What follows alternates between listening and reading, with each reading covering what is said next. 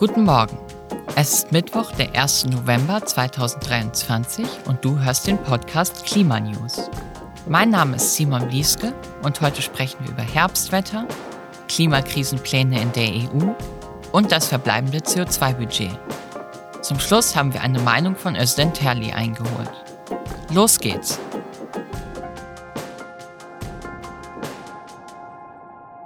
Herbstwetter. Während die einen den milden Herbst romantisieren, fühlen sich andere vom gefühlt dauerhaft grauen Himmel und dem ständigen Nieselregen depressiv verstimmt. Dass der Oktober dieses Jahr tatsächlich gleichzeitig zu mild und zu nass war, teilte auch der deutsche Wetterdienst DWD aufgrund von vorläufigen Daten am Montag in Offenbach mit. Die Vegetation habe sich nur zögerlich herbstlich gekleidet. Am Anfang des Monats seien in Cottbus noch sommerliche 29 Grad und in Berlin 25 Grad gemessen worden. Mit knapp drei Grad über dem Wert der international gültigen Referenzperiode 1961 bis 1990 gehöre der Oktober dieses Jahr zu einem der fünf wärmsten Oktober seit 1881. Und auch im Vergleich zur aktuelleren und damit wärmeren Vergleichsperiode 1991 bis 2020 betrug die Abweichung immer noch plus 2,5 Grad. Während die Sonne sonst im Oktober im Mittel 110 Stunden schien, waren es dieses Jahr nur rund 85 Stunden. Gleichzeitig regnete es vergleichsweise sehr, sehr viel. Es sei der regenreichste Oktober der letzten 21 Jahre gewesen. Was können wir nun daraus mitnehmen? Auf den ersten Blick nicht viel. Denn ein Monat ist ein viel zu kleiner Zeitraum, um daraus Schlüsse fürs Klima zu ziehen. Du darfst den Herbst also ruhig weiterhin genießen und die zwischen den roten, grünen und gelben Blättern herauslugende Sonne romantisieren. Aber wir sollten solche Ereignisse trotzdem im Blick behalten, denn es kann und wird vermutlich auch so sein, dass sich über mehrere Jahre ein Trend zeigt. Und dieser sollte uns alle alarmieren. EU-Länder im Klimarückstand. Wie ein aktueller Bericht enthüllt, geraten die EU-Länder gerade bei der Umsetzung ihrer Klimaziele ins Hintertreffen. Ursprünglich sollten bis Juni 2023 alle 27 Mitgliedstaaten der Europäischen Union aktualisierte Energie- und Klimapläne vorlegen. Doch bisher sind lediglich 16 Staaten dieser Verpflichtung nachgekommen und keines von ihnen erfüllt die neuesten Energieeffizienzziele der EU. Die dieses Jahr verabschiedete Energieeffizienzrichtlinie legt fest, dass der Energieverbrauch bis 2030 um mindestens 11,7 Prozent gesenkt werden muss. Dieses Ziel wird erstmals anhand einer Referenzformel auf die Mitgliedstaaten verteilt. Ein automatischer Lückenfüllungsmechanismus greift, wenn die Länder ihren Verpflichtungen zur Reduzierung des Endenergieverbrauchs nicht nachkommen. Die EU-Mitgliedstaaten sollten daraufhin bis Ende Juni 2023 neue nationale Energie- und Klimapläne vorlegen die Maßnahmen zur Senkung der Netto-Treibhausgasemissionen um 55 Prozent bis 2030 umfassen. Bis zum Ende des Jahres wird die Europäische Kommission diese Pläne überprüfen und länderspezifische Empfehlungen abgeben. Allerdings zeigt sich in einem Bericht der Coalition for Energy Savings, dass keine der bisher eingereichten Pläne mit der aktualisierten Energieeffizienzrichtlinie vollständig konform ist.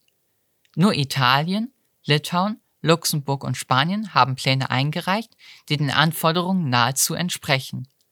Dänemark, Finnland, die Niederlande und Schweden haben die neue Energieeffizienzrichtlinie überhaupt nicht in ihren Plänen berücksichtigt. Noch erschreckender ist allerdings, dass drei Monate nach Ablauf der Frist für die Einreichung der Pläne immer noch elf Mitgliedstaaten fehlen, darunter Deutschland und Frankreich. Gegenwärtig stellt sich die Frage, was den elf Mitgliedstaaten eine solche Frist und der damit verbundene Klimaschutz wert ist, wenn sie über so eine lange Zeit ignoriert werden. Diese Entwicklungen verkomplizieren die Umsetzung der EU-Klimaziele und können nun rechtliche Konsequenzen nach sich ziehen. Die Zeit wird knapp, das Budget noch knapper. Das CO2-Budget zur Erreichung der 1,5 Grad Grenze ist nur noch halb so groß wie bisher angenommen. Nur noch 247 Milliarden Tonnen CO2 dürfen emittiert werden, statt wie etwa im letzten Weltklimabericht angenommen 494 Milliarden Tonnen CO2. Die Hälfte. Das schließt eine Forschergruppe des Imperial College in London aus neuen Daten und Berechnungsmodellen und berichtet im Fachmagazin Nature Climate Change. Wenn wir weiter so viel CO2 ausstoßen wie bisher, wäre dieses Restbudget schon in sechs Jahren erschöpft. Dann wird es auf der Erde mit 50-prozentiger Wahrscheinlichkeit um 1,5 Grad wärmer als noch zu vorindustriellen Zeiten. Ich weiß, viele Zahlen heute, aber die Kernaussage ist simpel.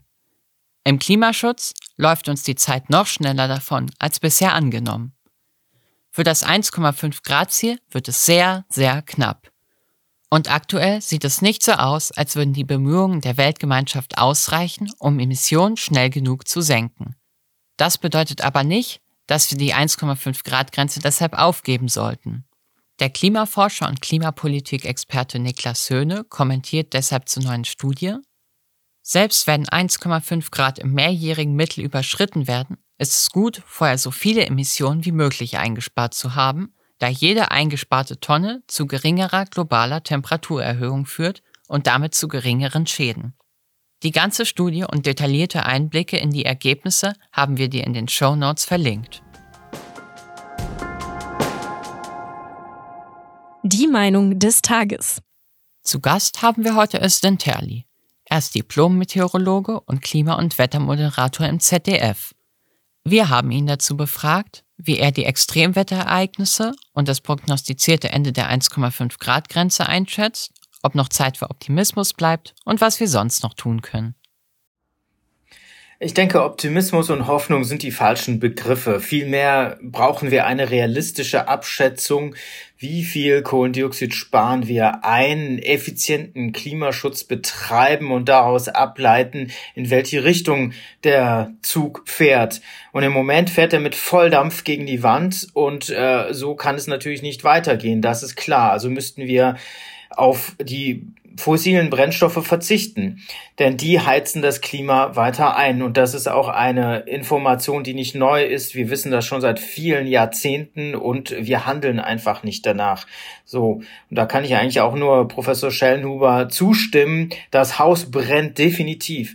Und wir brauchen keinen Optimismus oder auch kein Pardon, sondern wir müssen die Fakten klar benennen und auch die Warnungen entsprechend aussprechen. Es ist nicht so, äh, dass man den Menschen einfach die Wahrheit quasi vorenthält.